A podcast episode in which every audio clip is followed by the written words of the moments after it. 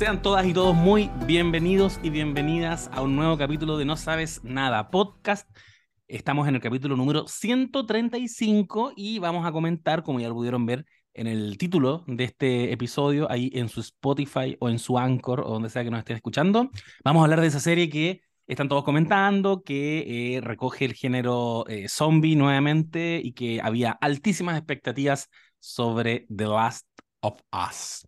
Sobre eso vamos a hablar ahora con mis queridísimas amigas, con quienes no tenía eh, el honor de grabar hace un tiempo ya, Claudia Keyo y Lula Almeida. ¿Cómo están, chiquillas? Ah, te caché. Bien, acá. ¿Qué pasó? ¿Se escuchó ¿Todo algo? bien? fue? ¿Se escuchó? Fue un, fue un sonido de zombie. Ah, Ah. bien. ¿Sabes qué? Te- fue tan creíble que, que, que no entendimos la broma, básicamente. Estoy infectada. ¿Cómo hacen Ya. eso? ¿Por qué le suena como es zombie real? Ah, lánzate un Oye. zombie, lánzate un zombie, Lula. ¿Yo? Sí, lánzate un Ay, qué zombie. vergüenza, no se hace zombie. Ay, como un dinosaurio, ¿no? Así. Ya, qué tonto. ¿Qué tal? Aquí. Allá. Eh, Es que hay zombies y zombies igual. Tú estás haciendo el, Sí. zo- el Zombies, zombie de zombies. The Last of Us. Estoy haciendo el zombie agresivo. Sí, Ya, son cuáticos estos eh, zombies, son cuáticos. Le he bautizado. O sea, ya me hallé a mí misma diciendo este bicho culeado. Por... Ah, por supuesto. ¿O no? ¿O no? El Uf, bicho culeado. los pelos de punta. Yo le dije a mi hermano el otro día los monos. Es que dan miedo estos monos. Los mo- me, dijo, me dijo, ¿qué monos? los zombies. Los monos dan miedo estos monos. Son Oye, qué emoción. Yo me acordaba de los del juego que son como hongueados, po, cabeza de hongo, que es como un- sí. yo encuentro que es una forma de zombie que me, me da como quizás más nervio que cualquier otro zombie Mm, a partir de que- de que son como, encuentro asqueroso que sea un hongo. Sí, es perturbador. Es como ¿Sí que las, las plantas se están sublevando. Porque el zombie tradicional es un muerto viviente, eh, no espero nada de él, solo quiere comer. Pero cuando tú me dices que hay, que son los hongos y que es un virus que, que tomó como eh, de tomó el cuerpo de otra de una persona para movilizarla, casi que puedo pensar que tiene agenda ese hongo. Tiene planes. Sí, Es como, weón, aquí están haciendo, se están sublevando, es más parecido a la revolución, a la rebelión de los robots que, que al zombie típico que es un weón que anda corriendo por la vida, ¿no? Sí, es verdad. Ese Es es, mi verdad simposio sobre los tipos de zombies.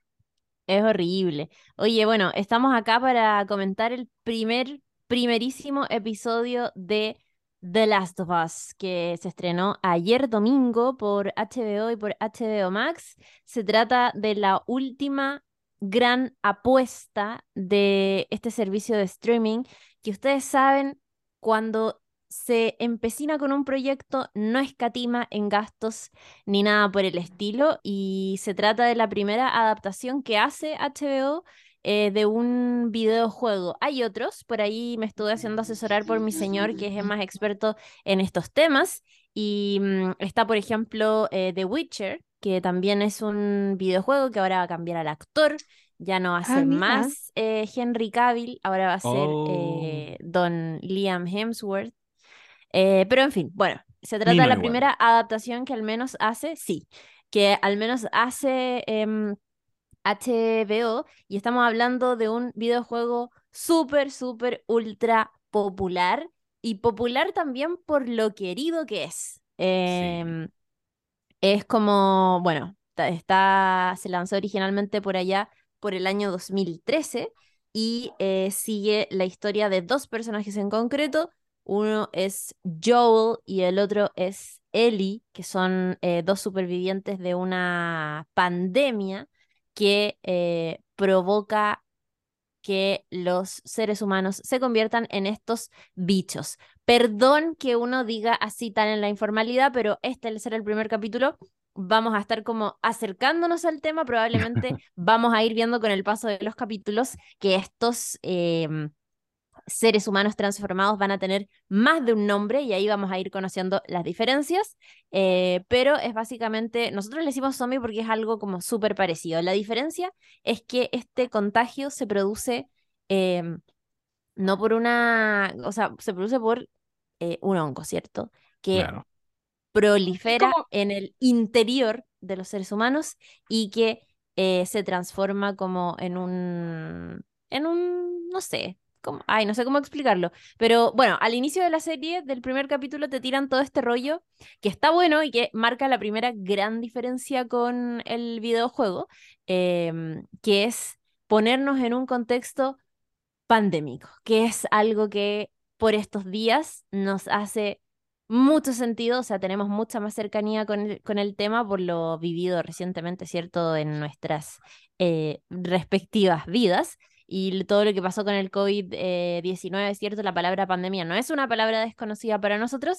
Y ahí está como la primera gran diferencia, que la serie parte con una entrevista de televisión ambientada en los años 60.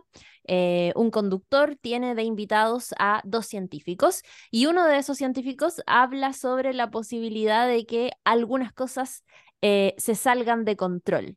Virus, no. Bacterias, no. Hongos, dicen. Hoy Uh, en día la cosa está tranquila, pero ¿qué pasa si en el futuro, eh, digamos, los, estos hongos tuvieran la posibilidad de readaptarse y de ser como más eh, funcionales en temperaturas más altas? Y ahí también hay un guiño como al calentamiento global y todo ese tipo de cosas. Así que eh, muy loco el inicio de The Last of Us que al tiro te marca como un precedente y, eh, importante de lo que se nos va a contar. Con un científico Eh, que es John Hanna, quiero Oye, decirle, sí, muy el, bien. El, el hermano de Rachel Weisz en La Momia y también Sí. fue Batiatus. Es como el alivio cómico de La Momia, fue el alivio cómico también de, de Spartacus, que después tuvo su serie propia, Batiatus, que es eh, un gran actor. Yo lo Gran. respeto bastante. Sí. Sí, buenísimo. Muy bueno eso. Eh, fue un capítulo de larga duración, además. Duró Oye, una hora y demasiado 25 largo. minutos. Eh, y se titula When You're Lost in the Darkness. Brígido. Ya, Sí. partimos entonces. Le damos. ¿Quién parte? Sí. Está. Yo, yo quería comentar Em, algo a Ya. propósito del- de la, de la primera escena que la encontré genial, encontré demasiado, demasiado bueno que partieran así.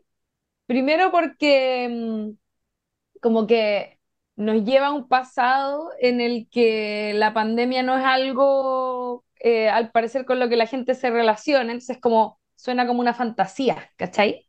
El hecho Claro. de que partan en, en los 60 es como, sí, ¿te cachai? Algún día pasa esto, como estáis hablando de ciencia ficción, ¿cachai? Sí. Y además toda este, esta escena donde están fumando en el mismo programa que lo encontré genial. Eh, y esta explicación que da el tipo de lo del hongo, eh, yo, yo siento que ahí hay un, un elemento súper atractivo eh, a propósito de lo que mencionaba la Chira hace un rato, como es un zombie, no un zombie. Y claro, algo que ocurre con, con los zombies que nosotros conocemos es que tienen siempre un elemento como sobrenatural. ¿Cachai? Claro. La, la razón de, aunque sea como algo científico, siempre es como sobrenatural esa transformación hacia los zombies, pero esto del hongo es real, po. De hecho creo que lo cuentan ahí en esa escena de, mm, de esas hormigas que se les meten un hongo en la cabeza y que las hace suicidarse, no sé si cachan eso. Sí, conche tu Ya. madre. Sí, y que dice, y que, y que dice como no se mueren, es como que quedan en un estado de, de De vida, como Sí. para seguir controlándolas en el fondo. Claro. Ay, qué miedo. Entonces es terrorífico porque es como una explicación. En el fondo uno sabe, uno sabe que no va a haber apocalipsis zombie porque sabéis que los zombies no existen porque son los muertos vivientes y eso como que es sobrenatural, ¿cachai? Pero cuando te dan esta otra opción como más científica que tiene que ver con organismos que existen, ¿cachai? Y que tienen un comportamiento así y te dan toda esta explicación a partir de lo del calentamiento global, es como que se vuelve muy real, ¿cachai? Sí, y eso lo po. encontré muy bacán. Y aparte que la, la razón por la que supuestamente no nos pueden eh, contagiar, no nos pueden dominar, es demasiado sencilla. Como, mira, es que mueren a ciertas temperaturas. Y con toda la experiencia que tenemos, como ustedes dijeron, sabemos cómo van habiendo variantes de los virus y van, van mutando las especies y obvio que en algún minuto, puta, ahora el, hongo, este hongo es más resistente a las temperaturas altas. Se ve demasiado simple, como evidentemente que esa hueá puede pasar. Y se ve en el rostro de los asistentes a este, a este programa cómo les empieza a cambiar, cómo les están diciendo en su cara lo real y con una tranquilidad y una soltura de este científico, em, le están diciendo lo real, lo plausible que esto puede ser. Y se les mm. empieza a cambiar la expresión en el rostro. Está muy bueno eso. Sí, Está buenísimo. Eh, algo también importante de decir es que em, el showrunner de esta adaptación es nada más y nada menos que Craig Mason, que nosotros, para nosotros es, bastante familiar porque hace algunos años nada más estuvimos eh, hablando de Craig Mason a propósito de la serie limitada Chernobyl del año 2019 que fue súper, súper, súper aplaudida y celebrada. De hecho, se llevó bastantes premios eh, esa temporada y que lo que hacía era transportarnos y contarnos esta historia eh, en torno al desastre nuclear de Chernobyl, ¿cierto? Que se produjo por allá por el año 86 y todos los esfuerzos de superación de la tragedia que le siguieron desde varias perspectivas, desde una perspectiva científica, desde lo político, desde el generar algunas responsabilidades, ¿cierto? Todo eso fue como muy, muy, muy bacán que se contó en esta serie eh, limitada y que se parece, en, en algún punto puedo encontrar como algunas similitudes en el sentido de cómo acá nuevamente Kirk Mason se hace cargo de una historia de ultra tragedia eh, apocalíptico real, porque, porque lo de Chernobyl también es como lo que decía y tú, José, es como una delgada línea. Es como todo esto está bien y está en calma porque básicamente la, la cosa nuclear está controlada de una manera súper simple. Pero si eso no fuera exactamente como se planea, podría quedar como la súper cagada como efectivamente quedó. Y también Craig Mason, y que en ese entonces, eh, todo, eh, cuando hablamos de la serie estábamos como, oye, pero ¿cachai? Que también fue guionista de The Hangover y era como, oh, qué raro, como, ¿se acuerdan que hablábamos de eso? Bueno, esa misma persona es eh, Craig Mason. Y de, hartas películas malas, eh, perdón, como, o sea, no sé si malas, pero era como mm, Scary Movie, como eran puras películas nada que ver, como muy B, y de pronto aterriza como este papel súper eh, protagónico en, en, en, la producción y qué sé yo, dirección y showrunner, ¿no es cierto?, de Chernobyl, que es una, yo encontré una pega así increíble, nos gustó mucho, obviamente vayan a escuchar el capítulo, está por ahí.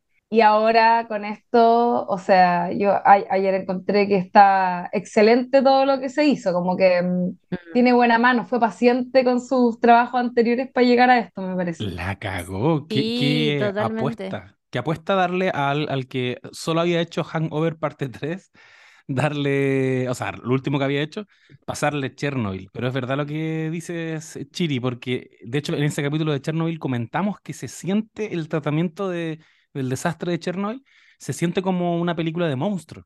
Esa sensación de, mm. que, de que la planta nuclear es impredecible, se está tragando todo y no tenemos pico idea cómo enfrentar esta situación. Y cada segundo que pasa sigue muriendo gente, que es básicamente una premisa que se puede emparentar caleta con The Last of Us. Totalmente. Bueno, esa pega no la hizo sola porque, y esto también está súper interesante, y es que eh, hay un sujeto llamado Neil Druckmann que eh, para tal vez alguien no lo conoce, él es escritor y es director creativo, es programador de videojuegos y em, fue eh, el director creativo y también guionista del juego de The Last of Us cuando se lanzó eh, ahí en el año 2013. Así que ha estado súper encima también de esta adaptación televisiva y eso es el equivalente a tener básicamente no sé, pues, a George R. R. Martin de, de, consultor, de guionista para las adaptaciones televisivas de sus series, de sus cosas, Juego de Tronos, a la, ficción, o sea, la ficción televisiva también. Entonces está súper interesante ese ejercicio y que se le haya considerado y que se le haya llamado para este proyecto. Y de hecho, bueno, ahí ya lo, lo vamos a comentar, pero es súper parecido el videojuego a a, la cosa, no al ritmo necesariamente narrativo, siento que cuenta la, la, serie en el primer capítulo, pero sí la dirección de arte, los colores, los planos, todo eso está súper, súper, súper parecido. Eh, así que, bueno, por ahí bien aplaudido. A mí me gustó muchísimo el primer capítulo, muchísimo. Como lo disfruté así. Se me hizo largo, sí, pero es como que bueno que estuvo largo. Aprovecharon de contarme hartas cosas. Y creo que quedó Sí. redondito para establecer como las fases del universo. Sí, y, y yo mí se siento me hizo que un poquito largo igual. y, y fue, fue largo, duró como una hora, ¿cuánto y media? Una hora Sí, es veinticinco. como una película. Pero, pero los respeto, Caleta, porque creo que lo primero que yo creo que uno tiene que decir acá es que esta serie ya venía, bueno, antecedida hace años por las expectativas gigantescas de los fanáticos del juego. Yo soy como muy periférico en términos de conocer el juego. Yo lo ju- jugué un poquito, después vi a mis roomies. Le mando un saludo a Camilo Espinosa y a Felipe Sasso, que también jugaba este juego.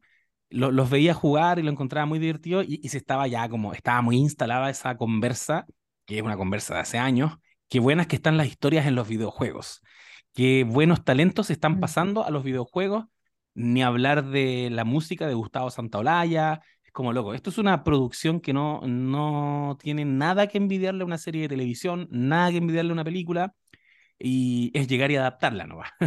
Entonces, yo creo que las expectativas cuando dicen vamos a adaptar The Last of Us, eh, está lidiando con eso, pero también está lidiando con el famoso mito de que los videojuegos no triunfan en el cine ni en las series, que los videojuegos no se adaptan bien, que son contados los casos donde ha funcionado.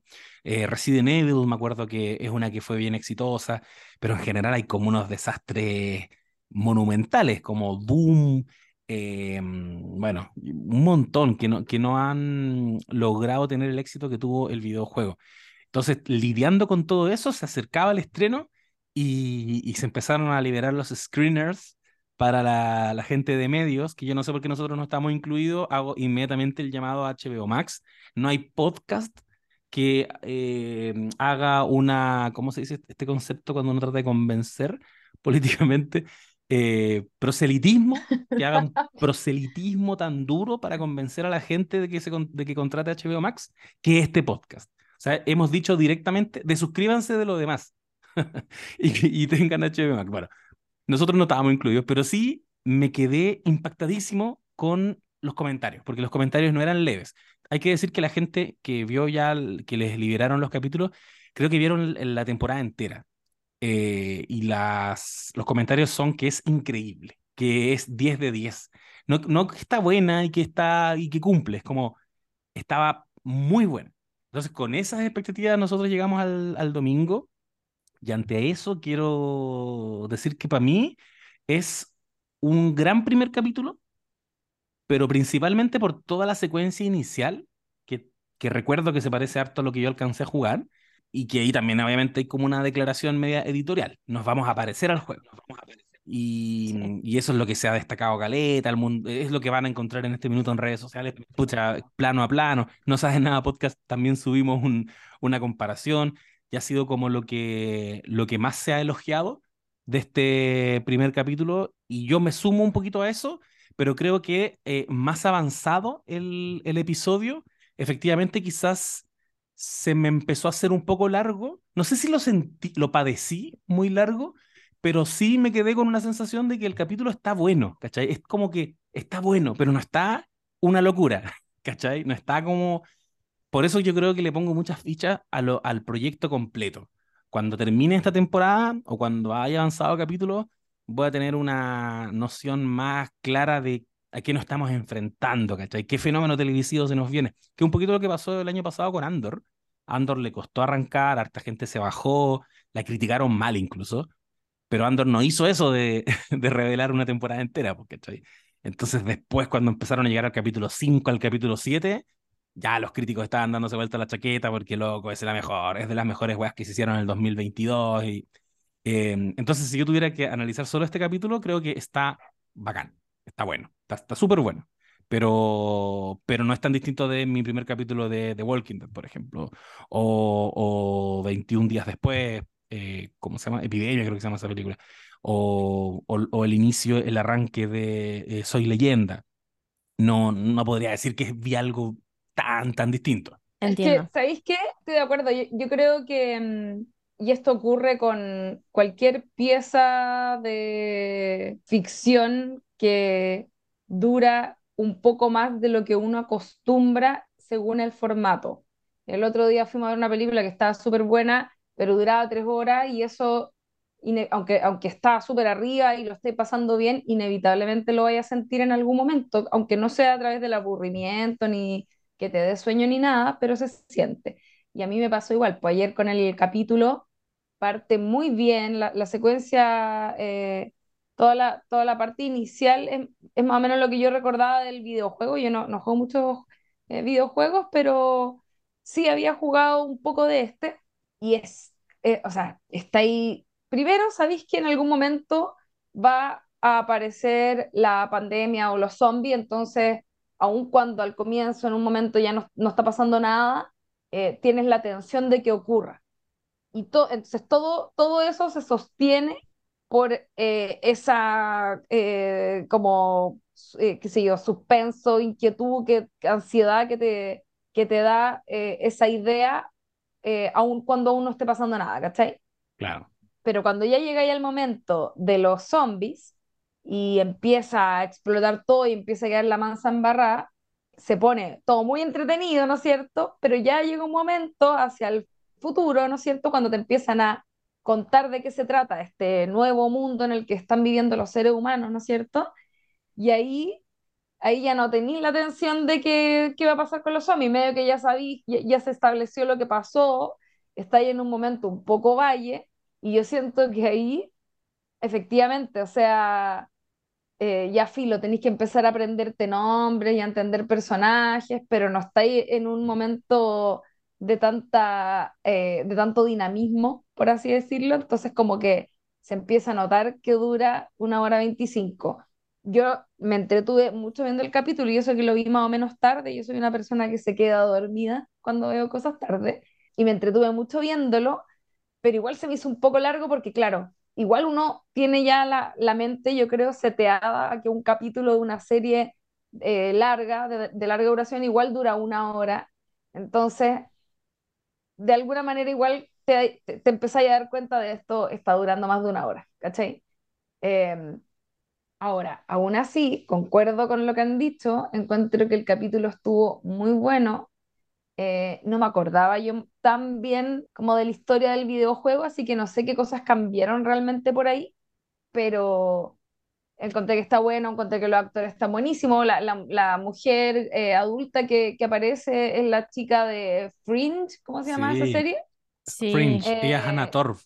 Que también es súper buena, ¿cachai? Entonces, hasta el momento me dieron muchas ganas de, de seguirla viendo y sobre todo si dicen que está buenísima para adelante, o sea, 100% que los creo, es que además ese juego o ese tipo de juegos, la diferencia que tienen con los juegos que existían en el pasado es que eh, son videojuegos que son realmente una película o una gran historia, una gran serie hecha videojuego, como que esa es la nueva forma de, de hacer ese tipo de historia y por algo funcionan tan bien, ¿cachai? Como que tienen un nivel de proyección y un nivel de drama y de qué sé yo, backstory en este caso, que lo vemos ahí un poco en el momento y todo, que es súper contundente y que se nota que sostiene una historia a largo plazo.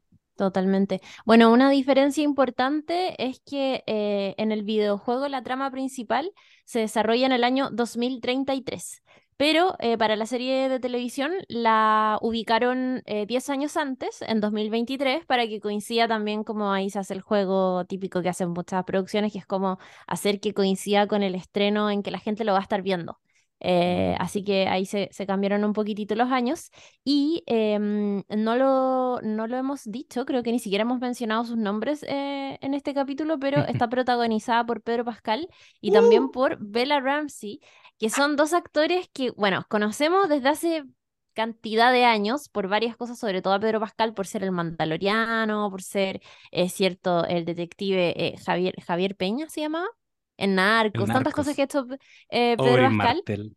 Oberyn Martel y eh, Bella Ramsey, que era, ¿cómo se llamaba el personaje que tenía en Game of Thrones? Liana Mormont. Liana Mormont grandes personajes, eh, muy queridos de Game of Thrones, no determinantes de la historia, digamos, total, pero que en su momento dieron mucho, mucho, mucho que hablar y que fueron súper, súper queridos. Ahora se encuentran, en, ese entonces no, no se toparon grabando Game of Thrones, eran de temporadas diferentes, pero ahora... Em, se encuentran para protagonizar esta serie de televisión y lo que hace el primer capítulo, bueno, ahí por ahí comentábamos eh, que, sienta un poquitito las bases de lo que está ocurriendo con esta pandemia mundial y em, lo que vemos en los primeros minutos efectivamente es súper parecido eh, a los primeros minutos del juego y se centra en Joel y su hija Sara, que es una chica, debe tener unos 14 años más o menos, em, y lo que ocurre en la noche en que ya el virus comienza a propagarse.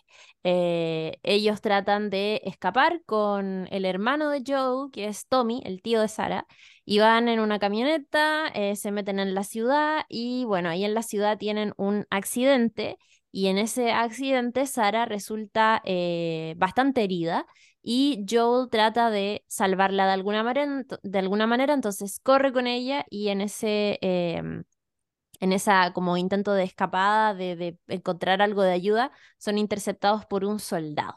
Y ahí ocurre como una de las escenas más terribles del capítulo, que es la muerte de Sara, porque se encuentran con este soldado y el soldado eh, recibe órdenes por radio y que yo me imagino que ahí la orden debe ser como si alguien va con una persona herida, esa weá es sospecha de contagio, no nos podemos mm. arriesgar, hay que dispararle.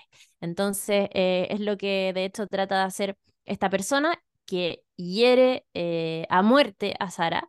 Eh, y esa escena está, está acuática. Entonces ahí vemos como un, un, momento clave de la vida de Joel, que también va a ser fundamental, yo creo, para lo que vamos a ver después, que es la relación que él va a construir con esta niña Ellie, años, años, años después, porque ahí ya después de la muerte de Sara nos trasladamos al presente, comillas, em, cuando eh, el virus ya está totalmente desatado y Joel vive en una, cena, en una zona, digo, de cuarentena en Boston que está administrada por eh, Fedra, que es como una agencia federal que está controlando todo el desastre y em, es contrabandista de medicamentos eh, con su compañera Tess. Y em, por ahí tienen eh, un, problema, que es que Tommy, que es el hermano de, de, mm, de Joel, no logra contactarlos desde su ubicación porque está como afuera eh, ellos intentan comprar una batería de un automóvil a un distribuidor por ahí, pero eh, en cambio este este, mm, esta batería se la venden a las Luciérnagas, que es un grupo rebelde que es contrario a Fedra eh, y que son considerados terroristas. Y al intentar recuperarlo, descubren que el trato salió mal y Marlene, que es líder de las Luciérnagas, le pide a Joel y también a Tess que puedan llevar a esta niña, a esta joven llamada Ellie, a em, un lugar seguro a cambio de suministros. Entonces ahí empieza como toda esta misión de transportar a esta niña. Al principio ellos no saben por qué hay que transportarla, pero algo también que nos revela el primer capítulo es que Ellie fue, cierto, eh, está infectada por, por este hongo, pero no ha desarrollado la enfermedad. Entonces pueden eh, o sea, podría eventualmente contener como la respuesta a todo lo que está ocurriendo. Claro, tal cual como el Mandaloriano protegiendo a Grogu en, en The Mandalorian, que como la comparación que ha salido harto estos días en redes sociales. Hoy yo quería decir que el componente del el milico matando a la niña, eh, creo que brutal. es brutal, también creo que es editorial, porque las historias de zombies, históricamente de George Romero en adelante, siempre han sido un vehículo para hablarte de algo más. Y, siempre llega ese momento en que tú te empezás a encontrar con que quizás la amenaza zombie no era lo más terrible, sino que lo más mm. terrible era lo que afloraban los seres humanos cuando estamos en situación de crisis. Em, hay muchas metáforas con el capitalismo y el consumismo, como en esa, eh, no sé cuál de todas de George Romero, en que quedan atrapados en un mall Em, o ah, más recientemente Tren a Busan, gran película surcoreana de, de zombies, donde también se ven como el componente de las, las clases cómo se enfrentan entre sí, cómo el empresario es individualista y se quiere salvar solo, pero la clase trabajadora se relaciona de otra manera con esta crisis. Y, lógicamente que un milico haya matado a la hija del protagonista de Joel en un escenario en el que los, los zombies están despedazando a la especie humana es súper importante y probablemente nos va a anticipar qué problemas van a tener hacia el futuro. Y hay un momento en que le dicen a, le dicen a este tipo que, que maneja la radio, que recibe los Mm. mensajes, le, le comenta, "Tú- afuera no solamente hay zombies, afuera hay eh, secuestradores, no sé, le, le enumera un montón de tipos súper peligrosos. Esclavizadores. Esclavizadores, Mm. em, y que también es algo que hemos visto bastante en The Walking Dead. Eh, The Walking Dead va a salir siempre, yo creo, en esta conversación. Si hay dos series importantes sobre zombies, o sea, había una hasta, hasta ahora, que era The Walking Dead, y The Walking Dead le han sacado punta a ese lápiz como loco. Ahora está Fear the Walking Dead. Hay es un cómic que creo que no ha terminado, y, y- y la serie, si bien terminó, creo que hay dos spin-offs que todavía continúan. A mí se chacreó heavy, heavy, heavy, porque también tenía un muy buen primer capítulo, muy impactante, de Rick Grimes despertándose en ese hospital eh, después de un accidente automovilístico y no hay nada, eh, muy parecido a 28 días después.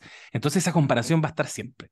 Eh, y yo creo que ahí es donde entonces eh, The, The Last of Us va a tener que diferenciarse en qué, qué camino va a tomar, qué, qué cosas, por ejemplo, van a, a ser distintas a las del videojuego, como sorpresa para quienes eh, se vieron el videojuego.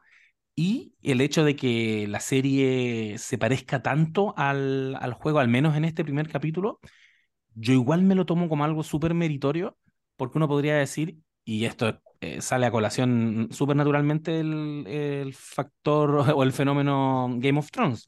Game of Thrones es una serie que unánimemente la encontrábamos magistral en sus primeras temporadas. Era la serie del momento, reinventó la narrativa en televisión, eh, nos tenía todos súper enganchados, pero eso, y yo he dado fe de eso hartas veces en este podcast, todo lo que vimos es calcado del libro. Y eso me parece para nada malo, porque creo que es una decisión de humildad muy relevante de decir, ¿sabéis qué? Está buena esta historia. ¿Por qué tengo que empezar yo a tratar de mejorarla? Y que creo que ha sido el error que han cometido otras adaptaciones a videojuegos. Como, es un videojuego, esto es cine, ¿cachai? No, no voy a hacer lo mismo. Cuando muchas veces debieron hacer lo mismo, porque por algo el juego también enganchó a tanta gente. Yo respeto caleta de esto que está pasando, que se parezca tanto. Que se, en ese plano a plano que subiste tú, Chirial, no sabes nada, en esa comparación, para mí, porque es una comparación, pero es que al dedillo, cuadro a cuadro, se- es, es igual. Para mí eso es editorial. Eso es decir, sí, loco, se parece caleta, porque el juego es terrible bueno. Como, Claro. ¿qué querés que haga si el juego es bacán? Y yo creo que ese es un buen camino a seguir. Además que, ¿sabéis qué? Yo creo que hay algo ahí porque, por ejemplo, ¿se acuerdan esa película mm, Sin City? Que era como... Sí. ¿Verdad? Como... Zack ¿cómo, cómo se llama? Como cómic. Sí, ¿Se acuerdan ya? Era como tipo cómic, entonces como que la película ocupaba planos tipo cómic y la cuestión.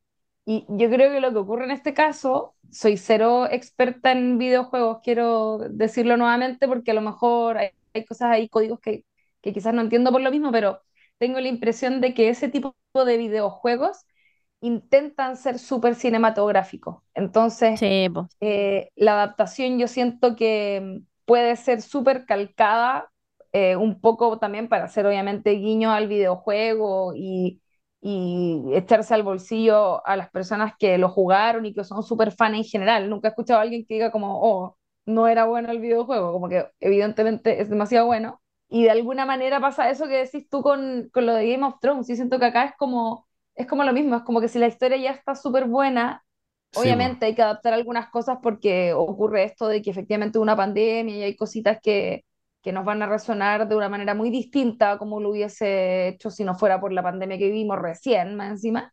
Pero en el fondo puede ser tal cual y da lo mismo que la gente que ya jugó el videojuego tenga todos los spoilers, porque igual, si bien lo jugó mucha gente, no lo jugó necesariamente la mayoría de la gente. ¿Cachai? Yo Claro. creo que en ese sentido eh, pasa repiola y funciona tan bien como que siento que mm, tiene, tiene muy buenos elementos.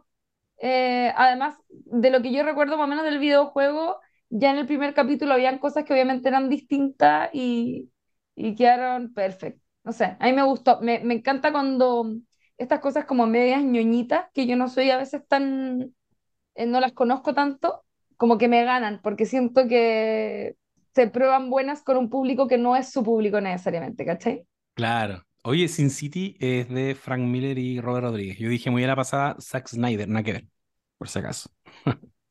Además, sabéis que me, no sé si se acuerdan de una película que se llamaba mm, Aniquilación, que es del Oh, director sí. de Qué Ex. Machina. Es Sí. buena y también era asquerosa. Era asquerosa y demasiado buena. Está en Netflix para la gente que no la haya visto, del mismo director de eh, Ex Machina, que no me Sí. acuerdo el nombre. Eh, pero iba a decir que me recordó un poquito eh, este momento del cuando entran como una pieza y hay una persona que está como explotada de hongo contra la pared. Sí, Muy qué asqueroso. Alex Asqueroso. Garland. Alex Garland. Y es- lo encontré muy, se me hizo muy parecido. No sé si e- ese tipo de cosas como que estaban en el juego, ponte tú, como quién influenció a quién, pero me recordó, me recordó esa película, que es muy buena, la Oye. recomiendo. Siento que se habla un poco de, sobre ella. Paloyo, y te digo que desbloqueaste un recuerdo pal pico, qué asco, conche tu madre, me da como weá. Me da Es un que nervio que ni te explico así. Me, me desbloqueaste ya, no. Estoy buscando imágenes porque me hago eso. De Atrás. Annihilation. Sí. Puta que es buena. Por Dios que sabéis es que buena no le, como que no le fue tan bien en la crítica, pero a mí me gustó. ¿Cierto? Sí, Como que se, se habló muy poco y sí. yo, yo aluciné. La, al- hay una escena final que es cuática. onda, me- yo no me repito mucho las películas necesariamente, o no tan se- no seguido, muy digamos. No, me acordé la, la del final, weón. cuática. Bueno, Oh, que está como en este, en esta sala, como en esta cueva, o no, era como una el sí. faro, cueva. sí. El Era como faro ¿verdad? con el... No, está acuática. Igual tiene este componente de la naturaleza sublevándose, pues. Al final era, Sí, era, exactamente eso. Sale podcast de. Alex Garland entonces, porque Ex Machina ¡Uy, maravilla! también es buena, también es buena. Bueno, sí. Sí, oye, yo quería decir que en la, la secuencia inicial, que se parece caleta, caleta, caleta a, a lo que yo recuerdo del juego, es de lo que más me gustó probablemente de este capítulo. Y em, toda la, entiendo yo, y aquí la Chiri lo puede corregir, toda la participación de la hija de Joel es más larga de lo que nosotros la vimos en, en el videojuego. O sea, hay un, hay, o sea, más allá de ese backstory de los años 60, los científicos prediciendo lo que va a pasar, después también tenemos un pequeño backstory de la, de la niña y siento que, em, que se vuelve relevante porque cuando tú juegas un videojuego, y esa es una experiencia distinta, y creo que va a ser eh, súper interesante ir haciendo la comparación, cuando tú juegas un videojuego, mueres, pierdes y te repites de nuevo la situación en primera persona de partida. Tú eres Joel y estás harto rato pegado de repente, estás harto rato pegado con él y fracasando con él y triunfando con él y sintiendo en tu cuerpo eh, cada victoria del personaje a un, a un nivel de implicación que puede incluso ser mayor al de una serie de televisión, porque pareciera que tú estás, tomando las decisiones.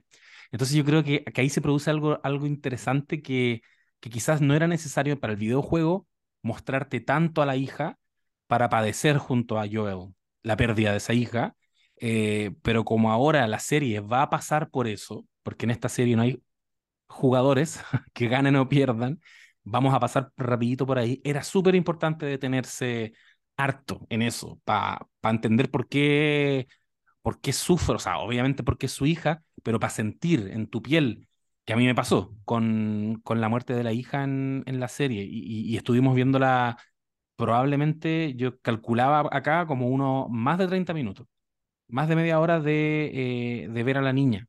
Y Mm. desde que la vemos cuando se despierta en la mañana y le prepara el desayuno al papá, hasta que finalmente ese milico la mata. Y me dio mucha pena. Mucha mucha pena. pena. Alto momento. Interpretada por, sí, interpretada por Nico Parker, que eso también es una diferencia porque en el, en el videojuego Sara es como una niña rubia, no se parece nada a, a Nico Parker, que es la actriz que interpretó a Sara.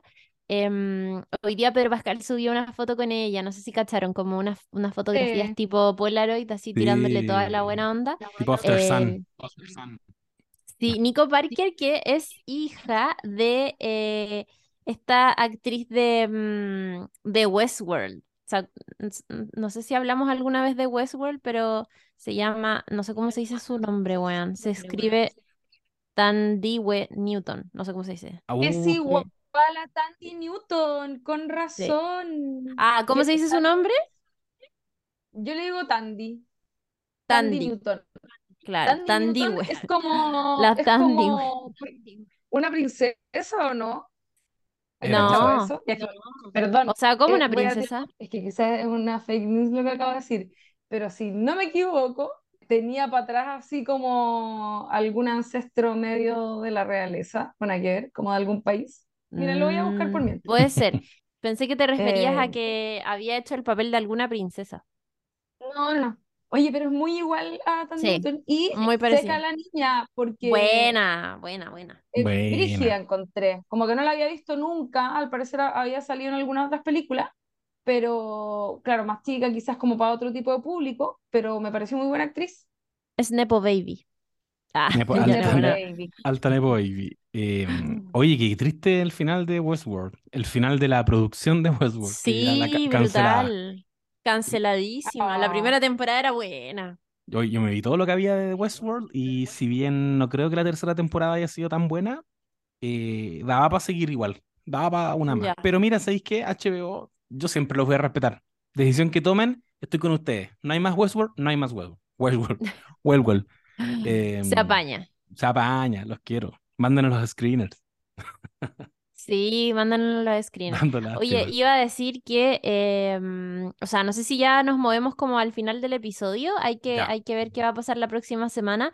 Un componente eh, importante, o sea, que ya se deja un poco deslizar, es el tema de la música. Ahí ahora que estábamos hablando de, em, de, la, de Sarah, de la actriz que interpreta a, a la hija de Joel en la serie, la actriz Nico Parker, eh, al inicio de mm, su escena, cuando estaban preparando desayuno, eh, suenan eh, unas canciones muy de la época. Suena, ella está escuchando un temazo, un temazo de Avril Lavigne que se llama Tomorrow. No sé si lo, no sé si se dieron cuenta, yo ayer No no me di cuenta, pero hoy cuando la vi de ¿Cómo, nuevo cómo? dije como, oh, esa canción es muy buena. Y no es tan conocida. Eh, una canción que se llama Tomorrow de Avril Lavigne, que es bacán. Pero, Y bueno, eh, ¿qué? ¿Qué, qué, qué? Dime, dime, dime. dime. no, no, no, es que no, no te caché cómo salía la canción. salía, estaba sonando en la radio cuando están, es- como están preparando desayuno, ¿cachai? Ah, ya, Eso. sí, sí, sí. Ya. Y fue muy random. Y suena muy bajito, pero como que bacán. Y también suena eh, White Flag de Dido, o Daido, no sé cómo le dicen. Dido. De la Dido. Didito.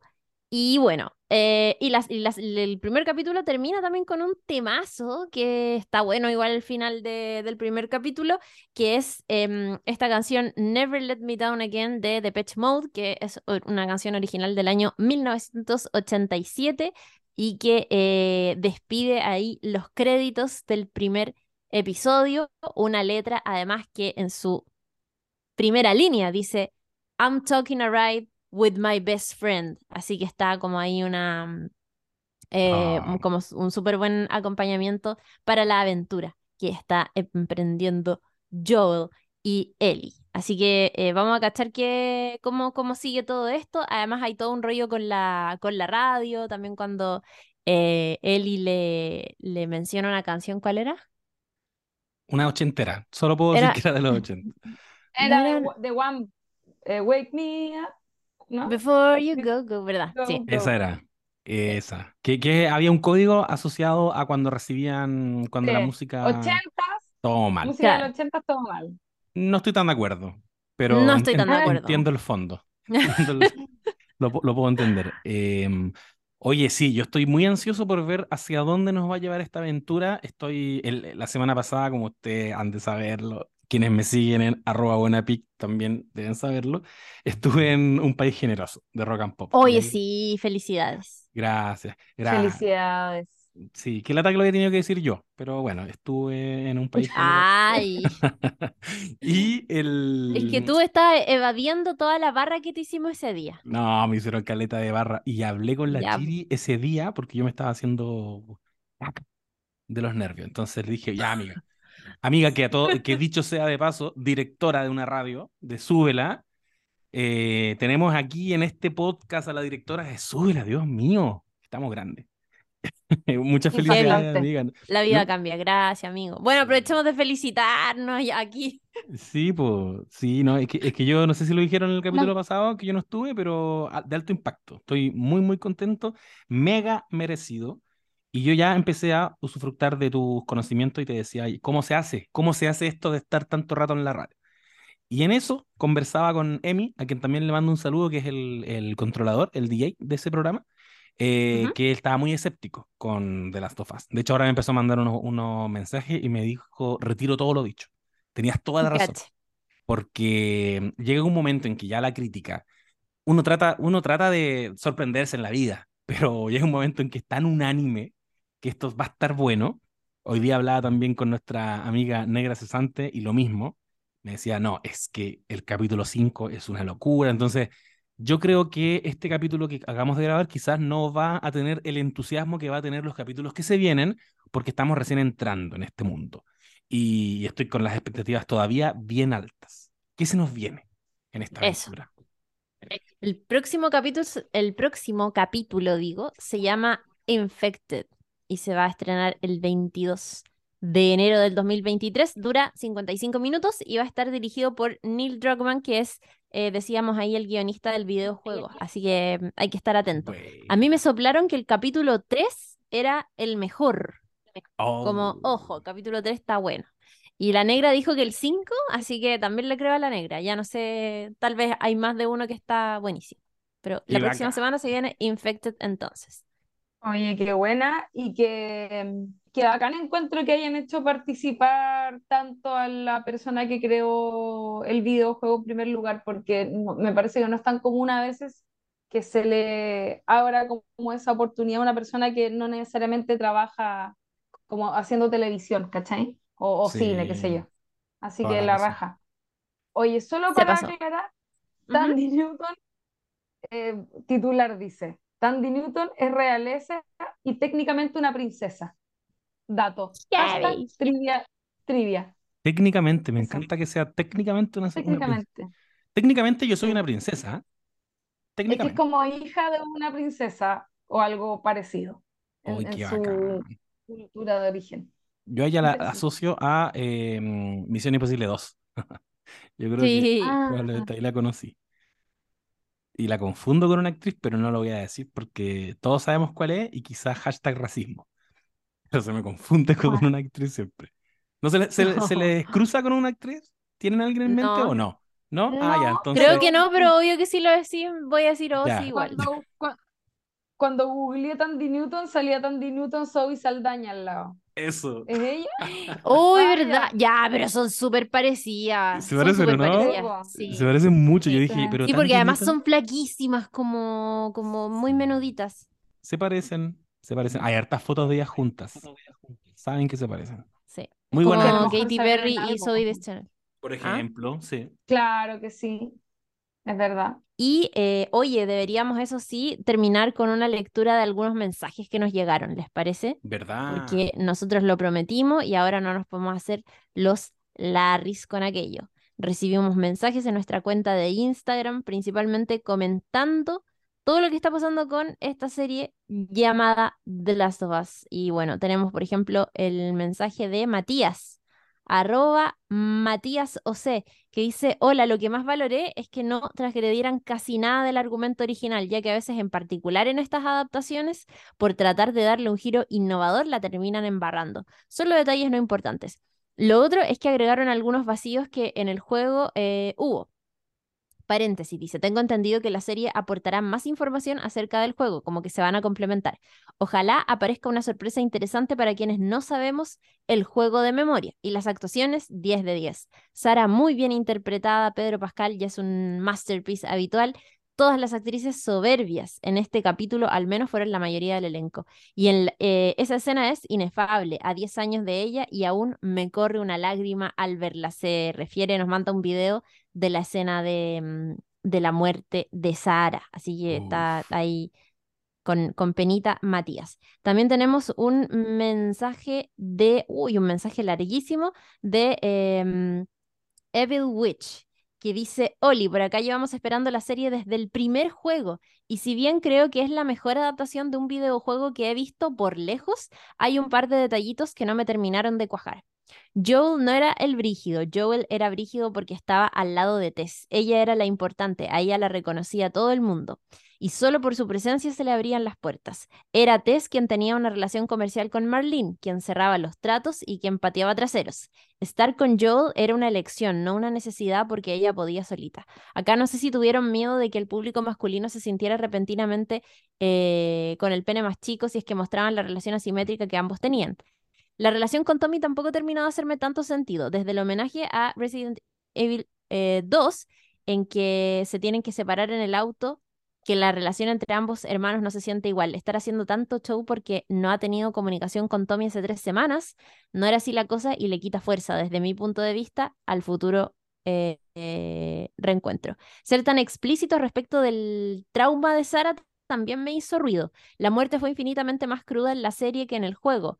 Em, creo que todos tenemos estrés postraumático después de verla. Mostrarme un Joel que pierde el control porque compara a la niña que acaba de conocer con su Sara, no, no se siente tan orgánico.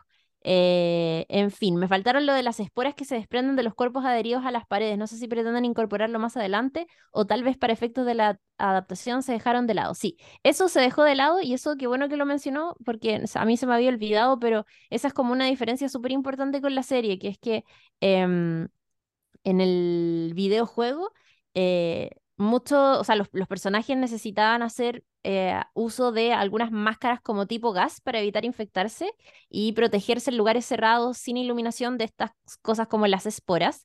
Em, pero acá eh, eso no está. Entonces los personajes no van a tener que usar ninguna máscara de gas para protegerse ni nada de eso. Y de hecho le hicieron una entrevista a Greg Mason, si no me equivoco, eh, no me acuerdo si fue a Greg Mason o, a, mm, o, al otro creador, a Neil Druckmann, pero eh, decían que claro, como que eso eh, no va a estar presente acá.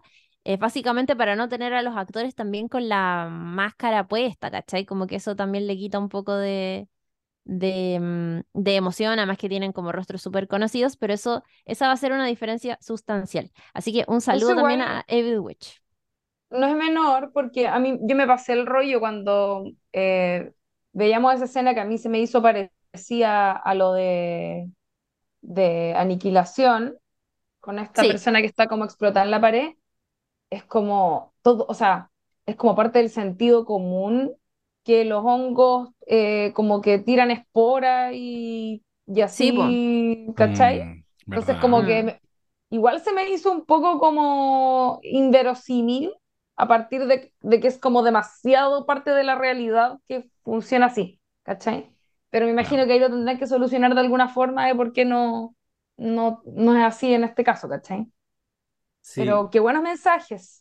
Me puedo sí, buenos mensajes. Me quiero permitir eh, mencionar también una respuesta que me mandó Toledo-Campos, porque también hice una consulta y en general lo que más se destaca es lo que hemos dicho, que es como igual al videojuego, estoy impresionado, muy parecido. Pero Toledo-Campos me dice, aunque la cinematografía era bacán, no glamorizó el apocalipsis y así todo era muy aterrador. Y eso también lo sentí. Estoy muy de acuerdo, como como una sensación de suciedad, de, de que efectivamente está ahí en post-apocalipsis, no sé, la Mel me comentaba recién, hace poquito estábamos repitiéndonos el capítulo, me decía que se pareciera que tienen el pelo sucio, ponte tú. Y hay series como Lost, como The Walking Dead, donde a veces no hay tanto énfasis en esa estética. Y ah, están todos minos igual. Sí, todos minos. Y Harley nunca bajó de peso. ¿Qué otra cosa? Bueno, ahí vamos a ir comentando la otra semana algunas otras diferencias. La escena inicial de los científicos tampoco aparece en el videojuego, por ejemplo. Comentamos lo de la época, eh, sobre la extensión del prólogo también, que eso es hay como una, una diferencia importante. Así que vamos a estar pendientes también de, de otras cositas que vayan saliendo. Y si ustedes quieren comentar o mandar sus opiniones sobre los capítulos, háganlas llegar, por favor, a nuestro correo electrónico eh, no sabes nada podcast arroba gmail o también a nuestra bandeja de entrada de Instagram. Pueden mandar saluditos, eh, jotear a través de esta plataforma también si que quieren mandarle un saludo a la persona con la que están viendo la serie de televisión, háganlo a través de No sabes nada podcast. Te apoyamos en tu garche. En fin, Me parece fantástico. Oye, un saludo a todas las personas que nos acompañaron hace algunos días a la van premier de Babylon. Lo pasamos muy bien. Oh sí, Eh, Sí. Así que bacán, ba- bacán que se haya dado la oportunidad y bacán que hayan ido y que lo hayan disfrutado. Yo lo comenté, fue una película bastante larga, pero un jale de tres horas, así que se disfrutó, se pasó bien, hubo hasta cóctel, yo me comí unos quesitos, estuvo buenísimo. Saludo para la- un saludo para las cabras ahí que nos tomamos una fotito y todo. Sí. amazing. Ya pues, estamos en condiciones. estaríamos. Un abrazo, amigas queridas. Un abrazo, no sabes nadites. Nos vamos a estar escuchando bien seguido estas semanas. Eso, un besito grande y que estén muy bien. Chao, chao. Chau. Chao, chao.